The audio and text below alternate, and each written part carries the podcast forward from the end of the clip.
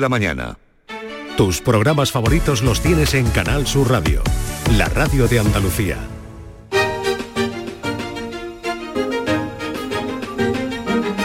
En Canal Sur Radio, Días de Andalucía, con Carmen Rodríguez Garzón. Continuamos en Días de Andalucía, en Canal Sur Radio, donde seguimos muy de cerca y lógicamente con mucha preocupación todas las noticias que llegan desde Oriente Medio. Lo último ya lo han escuchado. Israel ha ampliado hasta las 4 de la tarde el plazo para que la población civil abandone el norte de la franja de Gaza. Miles de personas ya han huido, siguen huyendo ante el miedo de una invasión terrestre del ejército israelí. Es la respuesta una más a ese ataque brutal de Hamas del que se cumple este sábado una semana. Israel además ha anunciado la muerte del jefe de operaciones aéreas de Hamas, uno de los organizadores de la ofensiva. Son muchas las noticias que siguen llegando desde Israel, desde Gaza. Enseguida vamos a hablar con Arancha González Laya, exministra de Exteriores, actualmente decana de la Escuela de Asuntos Internacionales de París. Con ella analizaremos este conflicto sus eh, consecuencias y también las posibles soluciones.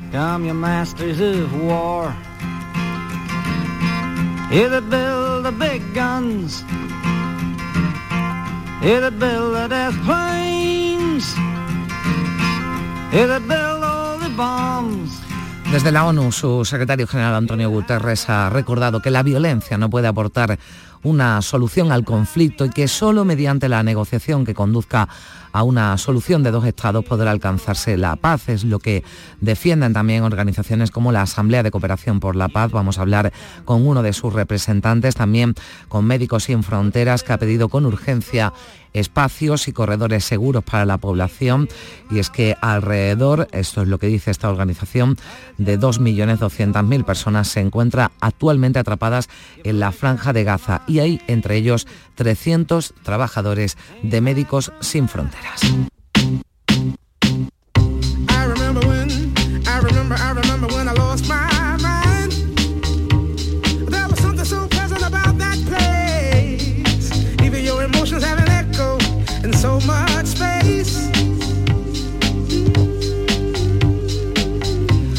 Pero hay más, hoy con Primi Sanz nos hemos preparado para un viaje al centro de los manicomios. Es el último libro de Fernando Gómez y allí encontraremos las instituciones de salud mental más famosas del mundo y también los personajes ilustres que alojaron. No se lo pierdan porque seguro que nos cuenta su autor historias más que interesantes.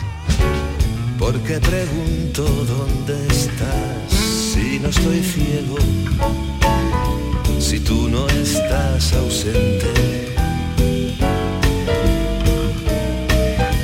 Si te veo venir. Y también tendremos tiempo hoy para la poesía y la música en nuestro programa. Cristina Consuegra, eso de las 10 menos cuarto, vendrá acompañada de Pedro J. Plaza, uno de los mayores expertos en la obra de Antonio Gala y que se ha encargado de Poemas de lo Irremediable, libro de poemas inédito de Antonio Gala, también es, es autor además del poemario Matriz, Premio Valparaíso de Poesía 2023. Gil de Galvez nos hablará a partir de las 11 menos cuarto del sevillano Jerónimo Jiménez, compositor de grandes zarzuelas y del que se cumplen este 2023 100 años de su fallecimiento. Los números vamos a conocer, pongamos atención, pues vienen marchando del 1 al 10 con gran disposición. Si ves que te miran al pasar, procura ganarte su amistad, pues ellos contigo siempre vivirán. Y ya saben que los sábados se pasa por aquí nuestra querida Nuria Gaciño, con la que hoy hablaremos de las grandes goleadas de la historia del fútbol. Todos recordamos ese 12 a 1 a Malta, pero aprovecharemos además para hablar de la presencia de nuestra selección en los distintos torneos internacionales. Vamos a hacer un poquito de historia.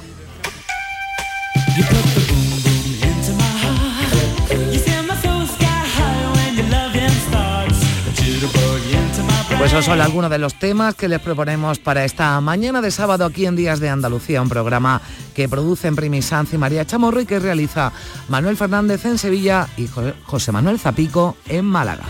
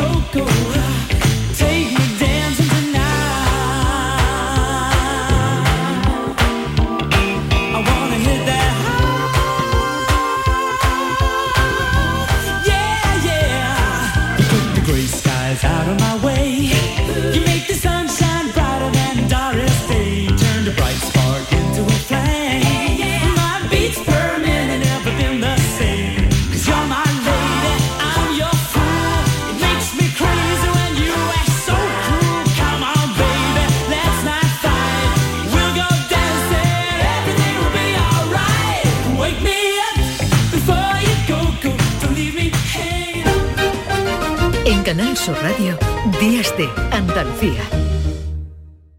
Llega el sorteo 11 del 11 de la 11, el sorteo que más da. Un momento, un momento, un momento. ¿Qué pasa? ¿Cómo que más da? ¿Qué más te dará a ti? Que son 11 millones. Vamos a ver cómo te lo explico. Como son 11 millones y 11 premios de un millón lo que da, pues es el sorteo que más da. ¿Cómo que qué más da? Pues tú mismo. Pero a mí no me da igual. Son 11 millones, ya te lo digo. Bueno, ya está a la venta el sorteo 11 del 11 de la 11. Un premio de 11 millones y 11 premios de un millón. El sorteo de la 11 que más premios millonarios da. A todos los que jugáis a la 11, bien jugado. Juega responsablemente y solo si eres mayor de edad. Canal Sur Radio.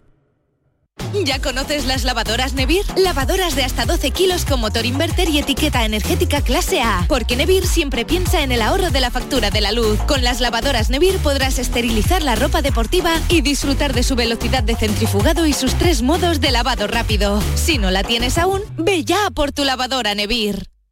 Sigue la corriente del río. Navega en la inmensidad del océano. Adéntrate en la jungla. Descubre lo desconocido. Sumérgete en un mundo de medusas. Rodéate de peces tropicales y echa raíces en el manglar. Ya estás conectado. Déjate abrazar por el mar. acuariosevilla.es Los Guerrilleros, tapicería y colchonería en Utrera, a precios de fábrica. Colchón de matrimonio de 27 centímetros de grosor, lechos independientes, refuerzo en zona lumbar, cara de verano e invierno, valorado en 689 euros, ahora 299 euros. Sí, sí, has escuchado bien, 299 euros. Y por un euro más televisor LED de 32 pulgadas de regalo. Estamos en Utrera, carretera Carmona número 15 en Utrera, Sevilla. Entregas en 48 horas. Vigorra toma la calle. La mañana de Andalucía sale a tu encuentro. Recorremos Andalucía con Jesús Vigorra. Y este próximo 18 de octubre estaremos en Huelva para conocer aún más de la gente que es protagonista en esta tierra. Su industria, su campo y su mar, su gastronomía, su proyección comercial en España y el extranjero, sus curiosidades. La mañana de Andalucía con Jesús Vigorra. Este próximo 18 de octubre, edición especial desde Huelva. Contigo somos más Canal Sur Radio. Contigo somos más Andalucía.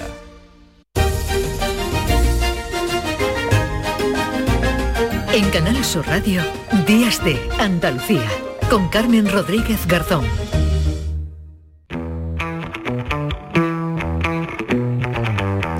9 de la mañana y 8 minutos. Eh, como les decimos, vamos a estar siguiendo muy de cerca todas las noticias que nos eh, llegan desde Oriente Medio, de ese conflicto entre Israel y Hamas, con esa última hora que se ha ampliado, se ha ampliado por parte de Israel hasta las 4 de la tarde el plazo para que los civiles, para que la población civil abandone el norte de la franja de Gaza, el ultimátum dado por Israel ya terminaba esta pasada madrugada, pero ante la imposibilidad de que un número tan alto de población se desplazara en ese tiempo, de momento Israel amplía hasta las 4 de la tarde el plazo para que los civiles abandonen Gaza. También Israel ha asegurado que ha matado a uno de los líderes de Hamas que organizó el ataque al país, un ataque del que se cumple hoy una semana. Vamos a, como decimos, seguir muy de cerca cualquier novedad que nos llegue. Vamos a analizar también todo lo que está ocurriendo allí con Arancha González Laya, jurista política española, actualmente decana de la Escuela de Asuntos Internacionales de París y fue ministra de Asuntos Exteriores, Unión Europea y Cooperación del Gobierno desde enero de 2020 y hasta julio de 2021. Señora González Laya, ¿qué tal? Muy buenos días. Hola, buenos días. Bueno, las últimas noticias que nos llegan eh, son bastante preocupantes por esa incursión terrestre de Israel en Gaza. Bueno, esa buena noticia que al menos se ha, ampliado parte del plazo, pero era de esperar. Es una respuesta contundente, ¿no? Por parte del gobierno israelí a ese ataque brutal de, de Hamas. Bueno, es la respuesta que ellos habían indicado desde el primer momento y van a dar eh, y es una respuesta eh, que tiene, eh, digamos, un componente de reacción frente a un ataque terrorista sin precedentes de un grupo brutal como es Hamas en su territorio, pero que tiene también Israel en su respuesta una serie de normas, de reglas internacionales, de las que Israel también es parte, que respetar, que son las reglas del respeto de la vida y de los derechos humanos también eh, en una guerra. Eh, y, esta, es, esa es, esta es la tensión eh, que estamos viendo en estos momentos con llamadas importantes de, por parte de Naciones Unidas y por parte de, de, tantos en la Unión Europea y por parte de Estados Unidos también a que sea, la respuesta israelí sea proporcional también mm. con los dos millones de ciudadanos que viven atrapados en este espacio que llamamos Gaza. Claro, porque ahí, en eso que comentaba usted, es donde se están produciendo ya algunas grietas, digamos, en la respuesta internacional que fue eh, común, que fue unitaria, eh, cuando se produce este brutal ataque terrorista por parte de Hamas a, Israel, pero claro, la, respuesta es lo que ahora está provocando algunas grietas, porque como usted dice, Israel se somete también ¿no? al, al derecho internacional, a las leyes internacionales, pero ¿teme usted que Israel las incumpla y que esa respuesta sea desproporcionada? ¿Lo está siendo a día de hoy? Bueno, yo lo que, lo que creo que hay que recordar siempre es por qué nosotros nos sometemos también, nos autolimitamos respetando los derechos de las personas y la protección de los civiles también en una guerra. Y es porque somos democracias, porque no somos terroristas, nosotros no podemos caer en ese juego porque no somos terroristas. No podemos dejarnos llevar por esos mismos impulsos. Somos demócratas y los demócratas saben que la protección civil hay que protegerla, que a los humanitarios, que son quienes trabajan como tantos eh, trabajadores de Naciones Unidas que también están, eh, están pereciendo en medio de este, de este colosal desastre. También hay que protegerlos. Esta es nuestra obligación, Carmen, esta es nuestra diferencia. Pero claro, eh, nos preguntamos, ¿se está protegiendo a la población civil cuando a más de un millón de personas se le obliga por parte de Israel, se le ordena que evacúen una zona, una zona que desde la ONU hablan densamente poblada, para huir a un sitio en el que no tienen ningún medio a su disposición, donde no hay agua, donde no hay electricidad, donde no hay eh, comida. Sí, es verdad que se ha ampliado hasta las 4 de la tarde, pero estamos hablando de un éxodo con consecuencias importantes, ¿no? Sí, y además no olvidemos que este es un territorio de los más densamente poblados del mundo. Cuando decimos váyanse de un lado a otro, sabemos que ni en un lado ni en otro eh, estamos realmente protegiendo a los civiles, porque no tienen, eh, no tienen dónde cobijarse, no tienen dónde curarse si están enfermos, no tienen dónde albergarse si buscan un lugar para albergarse, porque este es un lugar que está tan densamente poblado que, mm. eh, y, además donde no se han abierto ningún corredores tampoco humanitarios o los que ahí no están funcionando. Creo que es importante como digo, recordar, recordar que eh, detrás de esta desgracia hay personas, hay ciudadanos, hay seres humanos y no nos podemos nunca olvidar de esto. Sin duda, nos preocupa lo que está ocurriendo en el, en el terreno, eh, pero también lógicamente si este conflicto puede ir a más porque si hay otros países ¿no? que se implican más allá de las declaraciones de, apoyo, si hay ayuda militar, más allá, como decimos, de las declaraciones, es un temor y no, no estoy quitándole un ápice de importancia a lo que está ocurriendo allí sobre el terreno, pero claro, ya esto adquiriría unas dimensiones más preocupantes. Efectivamente, y ahora mismo tenemos, eh, creo que hay muchos esfuerzos que se están desplegando eh, para evitar un triple contagio, para evitar el contagio de la situación en Gaza a Cisjordania, eh, donde también viven una gran parte de los palestinos. en segundo lugar, evitar el contagio en la región, el contagio al Líbano, el contagio a Siria, el contagio, eh, eh, la, extensión de este mm. conflicto eh, militarmente hacia Irán. Y la tercera, digamos, la tercera, el tercer área donde se están teniendo también muchísimos cuidados y se deben hacer muchos esfuerzos es que esto no prenda en, en países, incluidos en la Unión Europea, donde hay grandes números de poblaciones musulmanas o donde también eh, viven israelíes, judíos, evitando que también se despliegue eh, el antisemitismo, porque también tenemos que recordar que hasta hace muy poco muchísimos ciudadanos, eh, esto no es contra la, ciudadanía israelí ni contra los judíos. Esto es algo que también tenemos que tener todos muy claro, que el fanatismo, mm. que es quien despliega estas barbaries,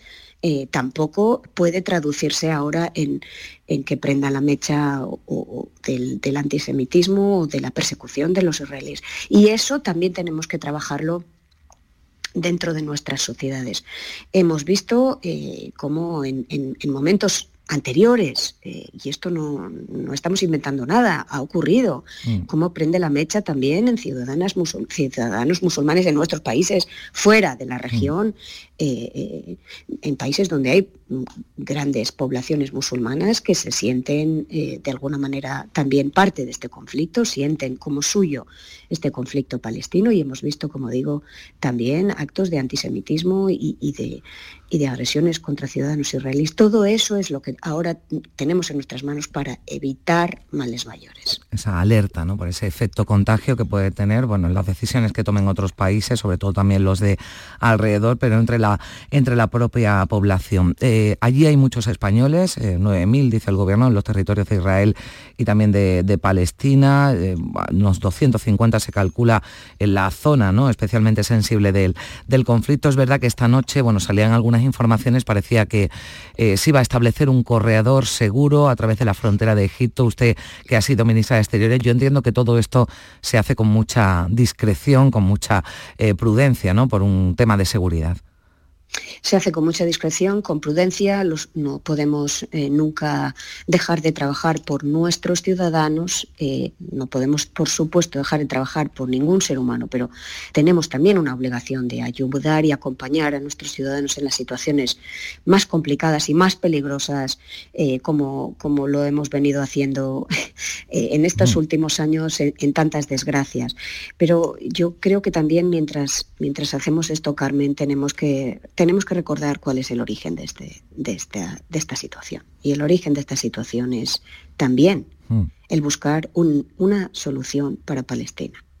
Y aquí también tenemos, eh, es cierto que en estos momentos esto queda como un objetivo muy lejano, pero no se nos puede olvidar que detrás de esta catástrofe humanitaria y de esta catástrofe humana tenemos que trabajar como comunidad internacional todos los países, incluido la Unión Europea, incluido España, para buscar una solución al conflicto. A mí me, me impresionó mucho, eh, quizás porque fui la última ministra de Asuntos Exteriores española en, intentar, eh, en acercarme a las dos partes, eh, mm. a Estados Unidos, a mis colegas europeos, para buscar re anudar eh, este proceso de negociación entre las dos partes, eh, visitando tanto Palestina como Israel en 2020, en diciembre. Me, impresionó mucho la falta de energía que desplegábamos para un problema que todos mm. sabíamos estaba ahí y que sigue ahí. Claro, mm, yo escuchándola, claro, le alabo ¿no? la, buena intención y ojalá esto pudiera ocurrir, ojalá se busque una solución definitiva, porque además esto, eh, estas situaciones son ya cíclicas, ¿no? Pero claro, cuando está ocurriendo esto, mm, lamentablemente se complica, ¿no? Se complica esa vía del diálogo y del entendimiento que es la, eh, es la idónea, ¿no? Y es la que se, es la ideal. Esto ocurre mientras, y con esto ya termino, señora González Laya, mientras en otro punto del planeta hay otra guerra, ¿no? Hay muchas guerras, pero la de, la de Ucrania, ¿no? Que también, eh, bueno, pues suscita mucha eh, atención internacional. ¿Esto puede afectar de alguna manera a este, a este conflicto?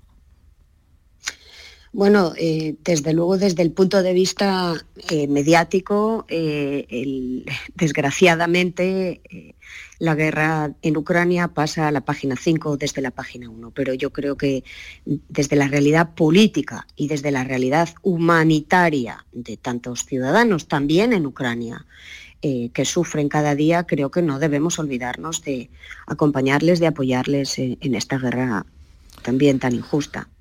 Pues eh, sin duda, cualquier guerra lo es y no es deseable, así que bueno, esperemos que lleguen buenas noticias, que el conflicto se solucione de la mejor manera. Sin duda ya eh, deja muchos eh, fallecidos en un lado y en otro y, veremos qué ocurre y veremos cuáles son las noticias que llegan en el día de hoy porque todo esto va, va cambiando en cuestión de horas. Arancha González Laya, muchísimas gracias por estar con nosotros y atendernos unos minutos aquí en, Canal Sur Radio. Un placer. Siempre un placer. Gracias, gracias adiós. Look at your young men fighting. Look at your women crying.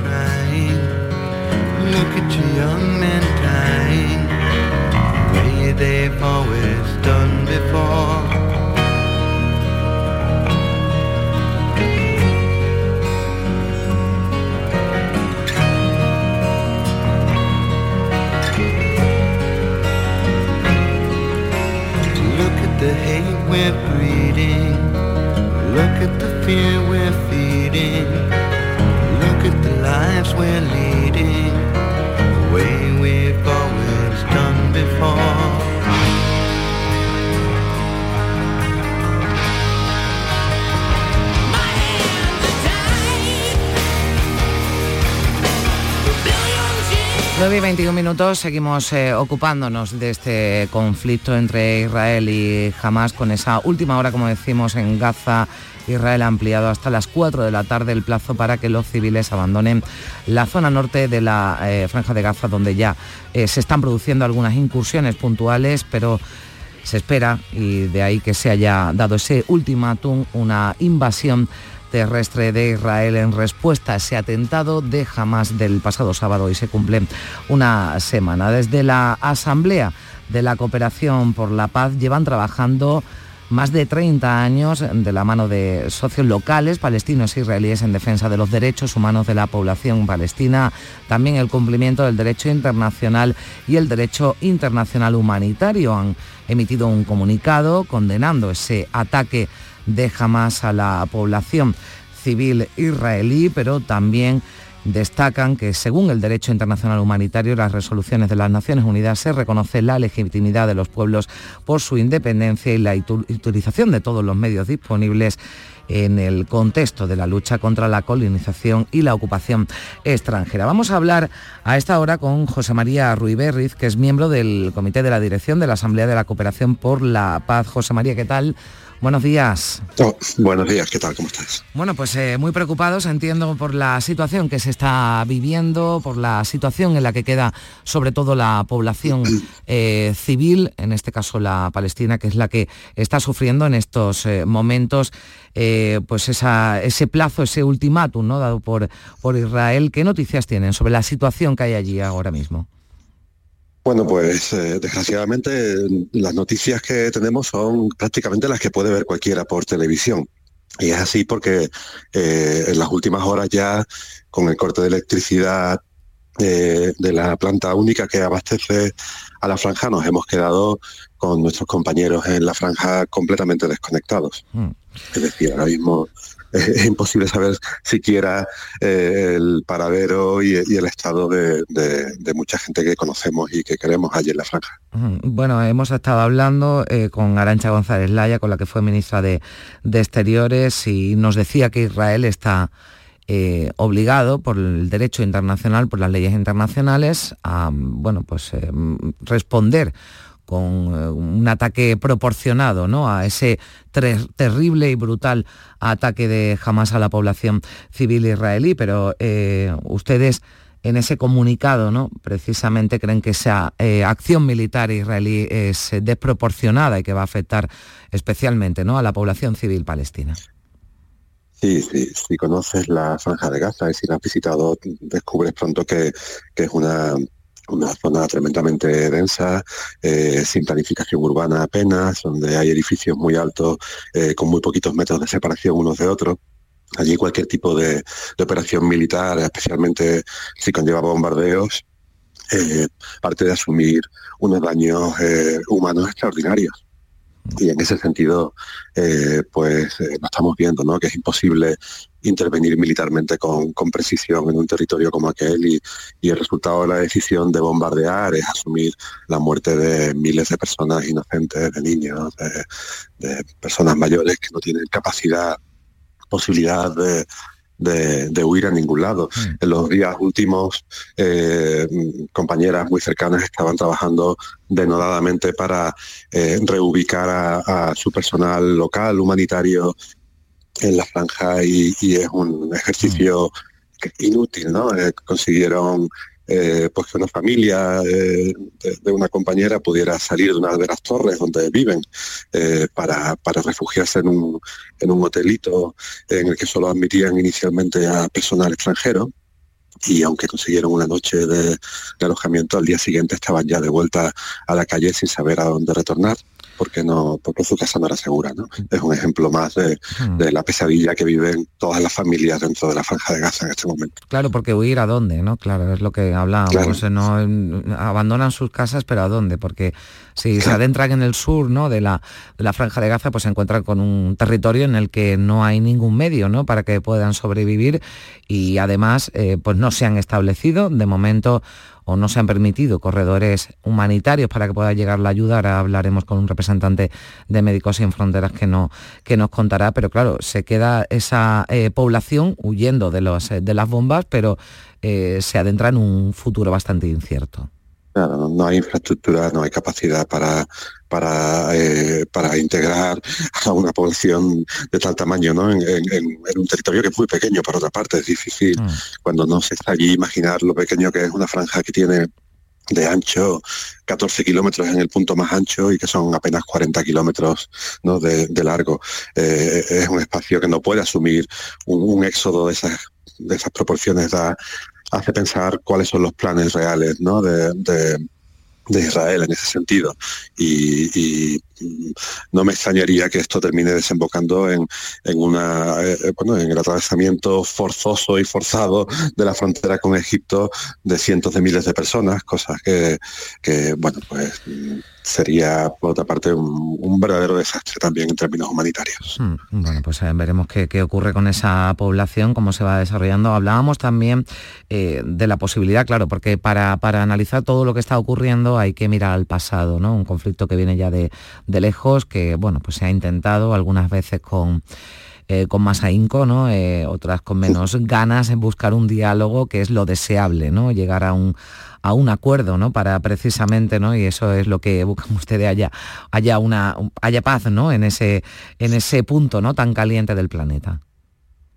Claro, realmente, eh, obviamente, la, responsabilidad principal de todo esto que está ocurriendo es la de Israel y sus políticas colonizadoras y lo implacable del avance de la ocupación o como por ejemplo en los últimos años, en el último en particular, se ha visto una intensificación de su actividad en Cisjordania eh, a la hora de eh, ensanchar el espacio de los asentamientos colonos ilegales y avanzar claramente a una anexión del territorio. Eh, pero no podemos olvidar que todo esto es fruto de un abandono de responsabilidades por parte de la comunidad internacional mm.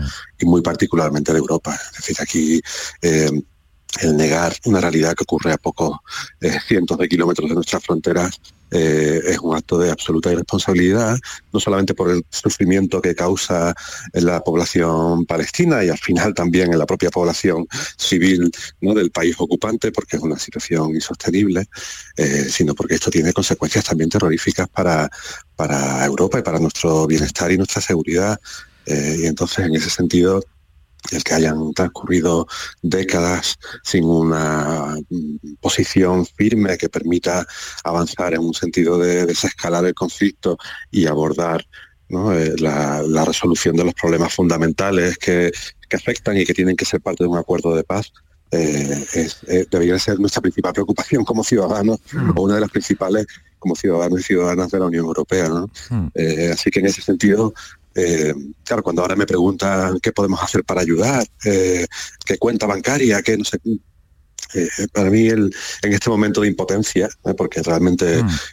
ni siquiera la, la, UNRUA, la, el comité de, la UNRUA, la, Agencia de Naciones Unidas para la Protección de la Población Refugiada Palestina, tiene una capacidad significativa de hacer nada. ¿no? Han muerto 12 trabajadores en los bombardeos Ahora mismo no podemos hacer nada, no tenemos ojos en Gaza, eh, lo único que podemos es recordar la responsabilidad que tenemos y la necesidad que tenemos de exigir a nuestros gobernantes una posición firme y no una ambigua y ni, por supuesto una posición belicista, ¿no? Que, que, es a la que parece que últimamente nos sumamos con tanta facilidad. ¿no? Hay, que, hay que parar eh, esta, esta situación y eso pasa por exigir a nuestros gobernantes una posición mucho más firme. Bueno, pues vamos a esperar a ver qué, qué, ocurre. Ya decimos que ahora la principal preocupación, eh, sin duda, eh, es la población civil, son las víctimas que puedan causar este, este conflicto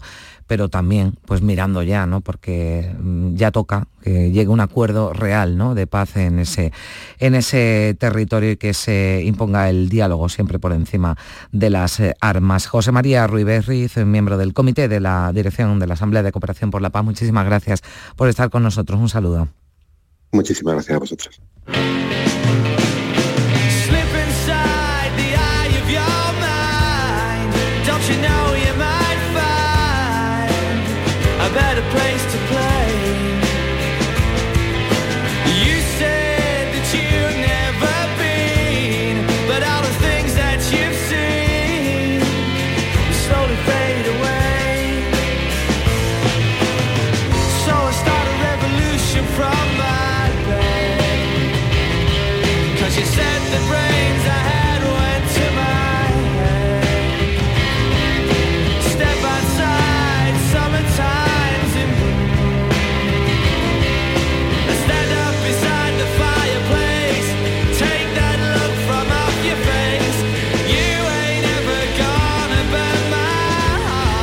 Desde Médicos Sin Fronteras han pedido el cese inmediato del derramamiento indiscriminado de sangre. También pide el establecimiento de espacios y corredores seguros para que las personas puedan llegar a ellos eh, con urgencia. Se debe permitir, dice también desde esta organización, la entrada a Gaza de suministros humanitarios básicos como medicinas, equipos médicos, alimentos, combustible y agua. Vamos a saludar a esta hora a no, a Carlos Bustamante, José Mario Riverri, ya hemos hablado con él, a Carlos Bustamante, que es delegado de Médicos Sin Fronteras en Andalucía. Hola Carlos, buenos días.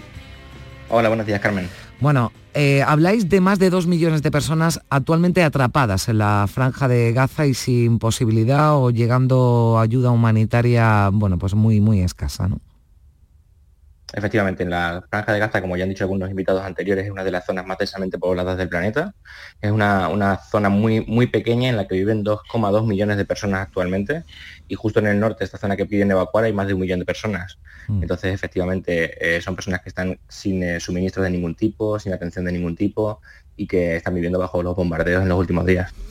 Claro, porque ese desplazamiento, esa eh, evacuación, eh, todavía lo complicaría, ¿no? Aún más eh, todo, porque ya se desplazarían a zonas en las que, bueno, más remotas y en las que además no hay casi ninguna infraestructura.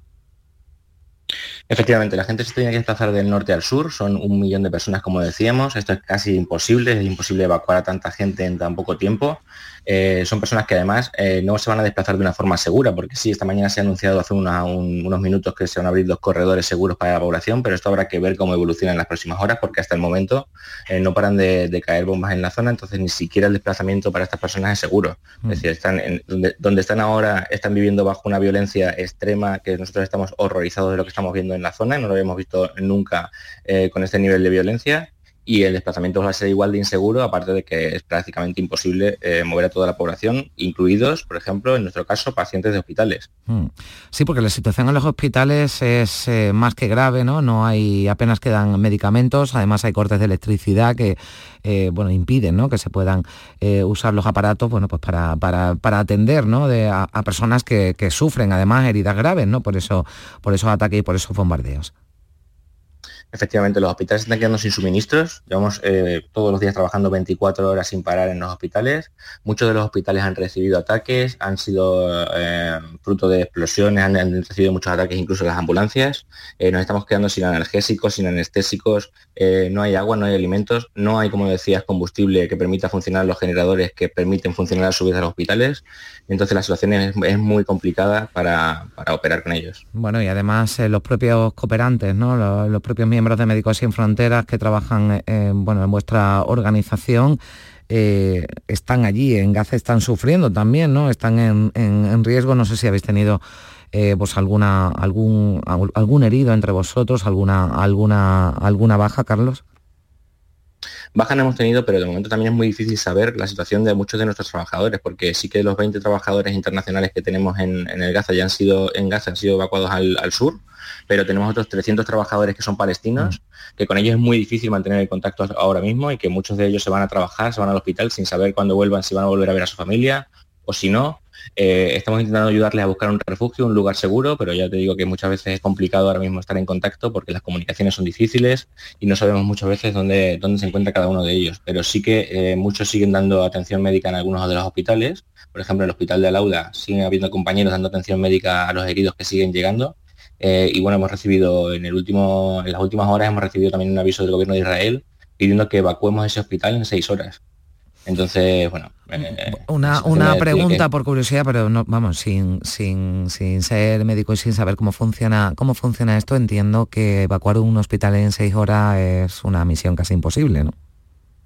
Es una misión imposible, no casi, sino que es imposible, porque además, como te decía, eh, no, podemos trasladarlos tampoco en ambulancias. Eh, ya sabemos, sabemos que al menos cuatro ambulancias han sido atacadas directamente por los bombardeos del ejército de Israel, por tanto tampoco es seguro trasladar a la población en ambulancias, así que no es que sea casi imposible, es que yo diría que va a ser imposible evacuar a todos los pacientes del hospital, aunque por supuesto eh, desde Médicos Sin Fronteras vamos a hacer todo lo que esté en nuestra mano por dar apoyo y, analizar la situación. Bueno, pues eh, vamos a seguir muy, muy atentos a lo que ocurre. Eh, se ha ampliado ese plazo hasta las 4 de la tarde dado por Israel, pero mm, bueno, confiemos en que todavía se amplíe aún más y al menos pues se pueda eh, salvar al máximo de población eh, posible. Gracias, Carlos Bustamante, delegado de Médicos Sin Fronteras en Andalucía. Gracias por estar con nosotros. Un saludo. Gracias a vosotras. bueno, vamos a seguir eh, pendiente de todas las noticias que llegan allí, pero también tenemos otros asuntos en días de Andalucía. Hoy nos siguen pegando abajo, abajo y arriba, al costado, al norte y al sur, con el palo de un algoritmo que mueve el pulgar de un robot en Beirut confieses a tu ojo izquierdo lo que des con el derecho. Nunca gastes pipas corazón si quieres salir ileso.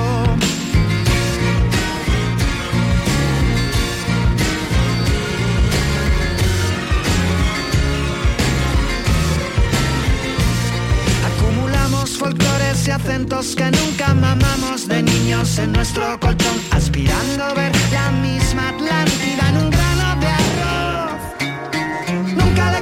a tu oído izquierdo lo que oíste en el derecho. Nunca le pides a la razón lo que no va a darte el pecho. Ya no sé si encomendarme a tu calendario lunar o rezar contigo a la Virgen de la Humanidad. El viejo mundo baila, se despide y va descalzo, pero el nuevo ha puesto los zapatos. El viejo mundo salta con el paso equivocado, pero nuevo aún no ha salido en los diarios.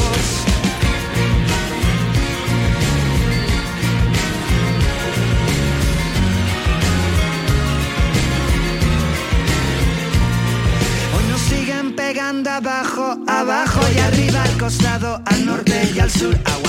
El cataclismo creyéndonos nieve en mitad de la luz. Nunca le confieses a tu ojo izquierdo lo que ves con el derecho. Nunca gaste tripas corazón si quieres salir ileso. En Canal Sur Radio queremos que las noches del fin de semana disfrutes de una radio fascinante, con la noche más hermosa un programa que da respuesta a tus preguntas sobre ciencia, historia, misterio. La noche más hermosa, los viernes y sábados a partir de las 11 de la noche, con Pilar Muriel. Contigo somos más Canal Sur Radio. Contigo somos más Andalucía. En Canal Sur Radio, Días de Andalucía, con Carmen Rodríguez Garzón.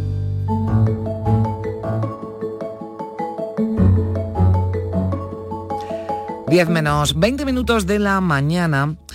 Estamos en época de piojos. Pues sí, esto es así. Ha vuelto, han vuelto las eh, clases, los niños a los eh, colegios y llega el otoño y los eh, piojos, bueno, pues mm, encuentran ahora se disparan esos, esos casos ¿no? de pediculosis, que así se llaman, y en parte, y esto alertan los expertos, por el uso compartido, fíjense, de tecnologías y de selfies, porque esto propicia la cercanía de los alumnos.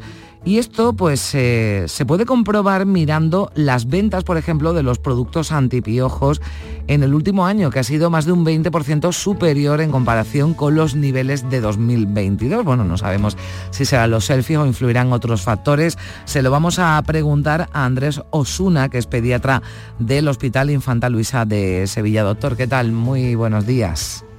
Muy buenos días y muy agradecido por tu llamada y muy complacido de poder aportar algo a este tema. Pues sí, hombre, porque los piojos, pues decimos, hombre, es una molestia, pero cuidado, que también esto hay que tratarlo y hay que hacer que desaparezcan. Esto es normal, que se vuelva al colegio, a, las, eh, a la escuela y se aumente ¿no? los casos de, de, contagios por piojo. Pero ¿hay alguna explicación de que este año, por ejemplo, haya aumentado con respecto a otro, a otro anterior? ¿Al anterior? Mira, tú has eh, apuntado algo que es muy, muy significativo. Y el piojo es un parásito que es un insecto en realidad, que se contagia por el contacto cercano, por tener las cabezas cercanas. Por eso que es tan frecuente en niños en edad antes exclusivamente escolar, muy chicos, 3, 4, 5 años, que tú sabes que por su dinámica de juego pegaban las cabecitas unos con otros, pero hoy en día los adolescentes, los más grandes, los adultos incluso, por esa, esa costumbre y esa moda de hacernos selfies, TikTok y todas estas cosas, acercan mucho las cabezas y favorecen ese contacto cabeza a cabeza que el piojo pues vaya pasando de una, de una persona a la otra. Bueno, pues ahora quizás algo evitarlo o comprobar si con quien se va a hacer uno el selfie, ¿no? Se, se arrasca la cabeza porque el picor, ¿no? Es la, el primer síntoma, ¿no? Que nos alerta de que hay piojos. Es correcto, muchas veces son asintomáticos y simplemente la madre nota que le ve un brillo en la cabeza y cuando se acerca ve que tiene las liendres, que son los huevillos del, del piojo. Pero el picor, digamos que es el síntoma cardinal. El niño está picando, picando, sobre todo en la noche Mm. Y una cosa interesante, que al piojo le gusta el calor y el calor del cabello, por eso que es más frecuente en personas de cabello largo, en la zona de la nuca y detrás de las orejas. Ah, es un poco más frecuente en las niñas por eso. Y en la noche es cuando más picor hay. Bueno, pues eso hay que comprobarlo. ¿Y ahora cómo, cómo actuamos? ¿Qué hacemos? Porque hay muchos tratamientos, pero también hay remedios eh, caseros. ¿Qué es lo que hay que hacer cuando se detectan? Bueno, pues eh, por ejemplo esas liendres, ¿no? Esos huevitos de los piojos de, los que usted nos hablaba. Esto es muy importante. Mira, hay productos que están contrastados, que son efectivos. Los más efectivos son los que son a base de un producto que se llama permetrina, que vendría a ser el más efectivo y en verdad lo venden tanto en champú como en loción. Nosotros los pediatras recomendamos el uso de la loción y la loción es muy importante que el saberla aplicar bien. Si bien deben hacer seguir las instrucciones del fabricante, lo que se recomienda es en el cabello seco, aplicarla directamente muy cerca de la base del cabello porque las liendres y los piojos tienden a vivir cerca de la base del cabello, porque recordemos que el piojo se nutre de la sangre del cuero cabelludo entonces se aplica ahí en el cabello seco, hay que dejarlo entre 10 y 15 minutos, más o menos actuar, y después lavarlo con agua tibia, que ayuda a terminar de remover eso. Y por supuesto el uso de liendreras, que son estos eh, peinecillos que conocemos de los dientecillos muy juntos, que ayudan a remover mecánicamente el, la liendre y eso hay que hacerlo por unas dos semanas posterior al tratamiento. Esto del vinagre, que era un remedio casero, mejor no, ¿no, doctor? Los remedios caseros, vinagres, eh, aceites, eso no, no han comprobado eficacia. En cambio, por ejemplo, la permetrina tiene un, un 95-97% de eficacia. Es decir, que es un, y un medicamento muy fácil de conseguir, muy contrastado y, muy poco mm. tóxico. Tan es así que desde los tres meses de vida se puede utilizar.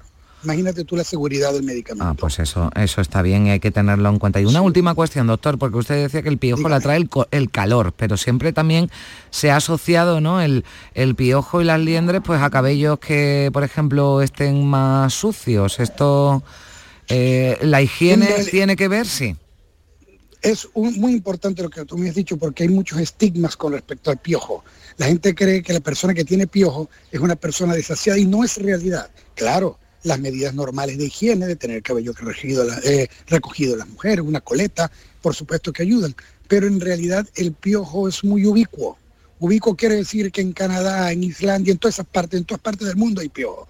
Y no hay que estigmatizar a alguien porque tener piojos. No significa que el tener piojos sea mala higiene de la persona. Por supuesto, la buena higiene siempre que es una medida importante de la vida, eh, favorece a que la persona esté más limpia pero el piojo no es necesariamente de personas desasiadas. Bueno, que la higiene es siempre por encima de todo, pero que es verdad que usted dice que está ese estigma, bueno, de bueno, esta persona, si tiene piojos, pues por lo menos desechamos eso. No es que estemos invitando a que la gente no tenga higiene, sino que no se asocie la presencia de piojos con que alguien, bueno, pues tiene esa, esa falta de higiene. Pues ahí quedan esos consejos del doctor, eh, bueno, pues Andrés Osuna, pediatra del Hospital Infanta Luisa de Sevilla, al que yo le agradezco mucho que nos haya atendido en esta mañana de sábado. Gracias, doctor. Buen día. Estamos a tu orden. Gracias, adiós, adiós. Felicidad a todos. Hasta luego. El piojo y la pulga se quieren casar, por falta de paja no se casarán. El piojo y la pulga se quieren casar, por falta de paja no se casarán. Contestó la hormiga desde su portal, celebren la boda que yo pondré el pan. Contestó la hormiga desde su portal, celebren la boda que yo pondré el pan. Contentos estamos, pan ya tenemos,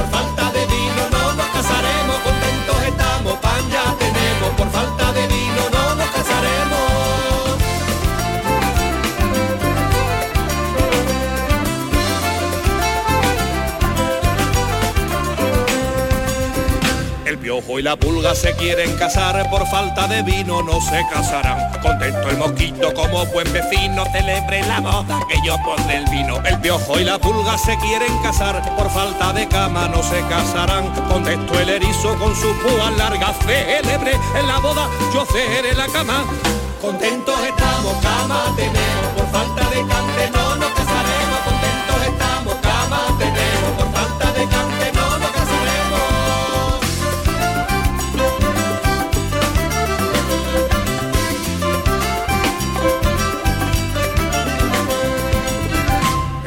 Y la pulga se quieren casar, por falta de cante no se casarán. Contestó el grillo muy relumbrante, celebre la boda que yo pondré el cante. Y el piojo y la pulga se quieren casar, por falta de baile no se casarán. Contestó la araña desde su telar, celebre la boda yo a bailar. Contentos estamos, baile tenemos, nos falta madrina, no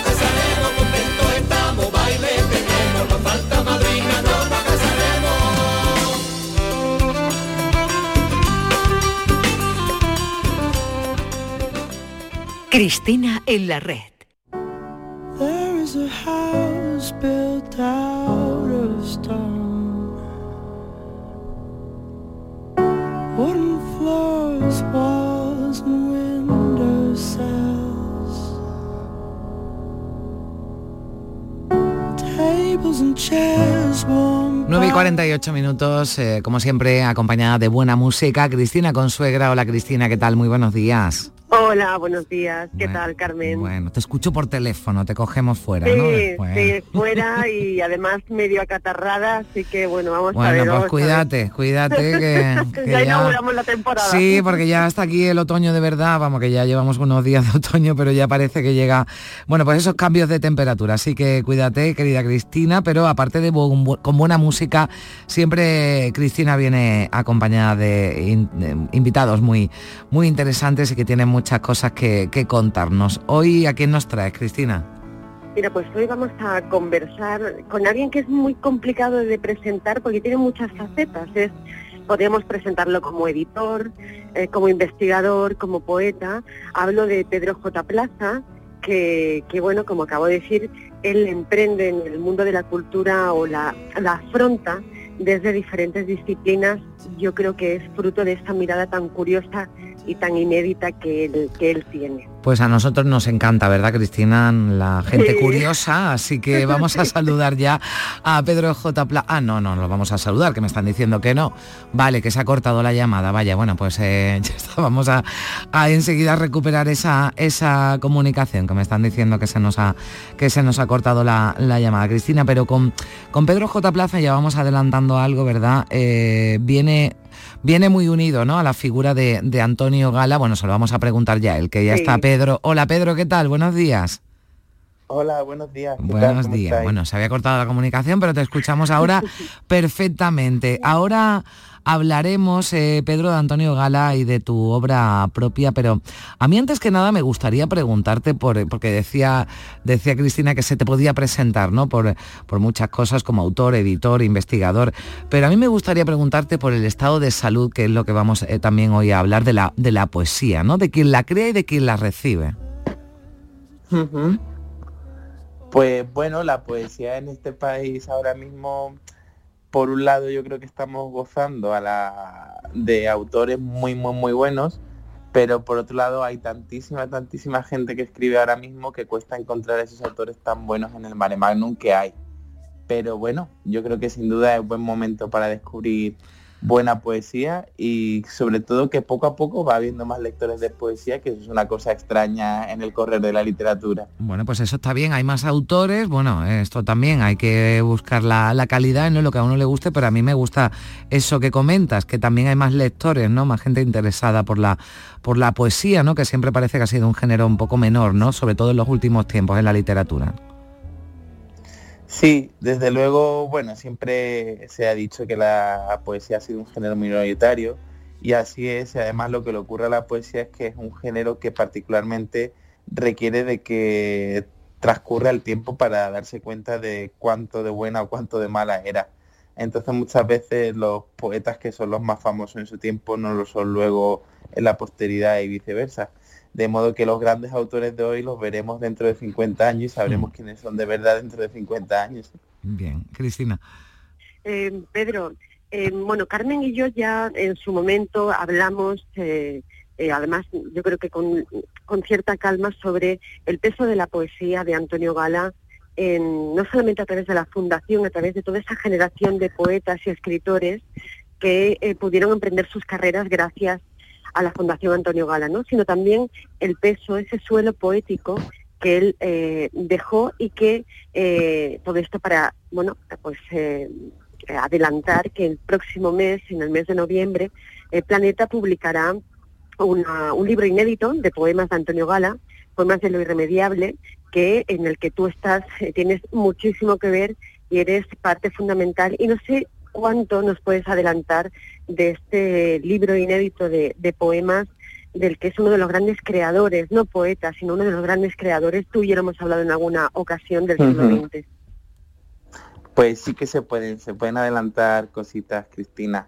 Eh, este es un libro que recoge poemas totalmente inéditos escritos por Antonio Gala desde 1947 hasta 1952. Es decir, que estamos hablando que están ahí prácticamente algunos de los primeros poemas que escribió, porque él nació en el 30, con lo cual los poemas van desde que tenía 17 años hasta los 22, y por lo tanto es un recorrido muy bonito porque vemos a Antonio Gala en Sevilla cuando estaba haciendo la universidad en el Colegio Mayor, vemos a Antonio Gala en las milicias universitarias, vemos a Antonio Gala en sus primeros viajes culturales por España, y entonces sin duda una faceta suya totalmente desconocida, totalmente inédita, como bien indica el título, ¿no?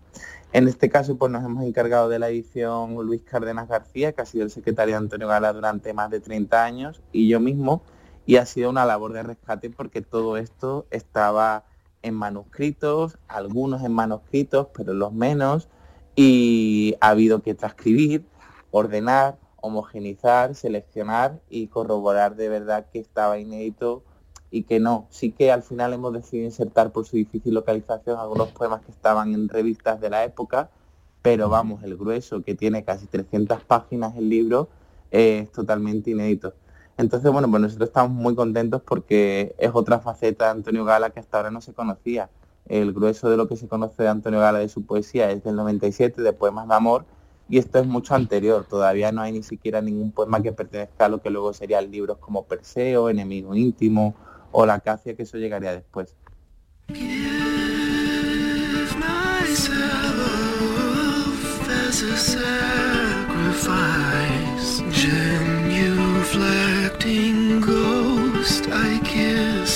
Bueno, Pedro, nosotros acompañamos también las entrevistas con buena música, que yo creo que crea un ambiente todavía más agradable, ¿no? Para que charlemos en este caso de, de poesía de Antonio Gala, que además de por su obra, pues eh, era uno de esos personajes inolvidables, inimitables, ¿no? ¿Con, ¿Con qué te quedarías de él, al margen de la, de la poesía?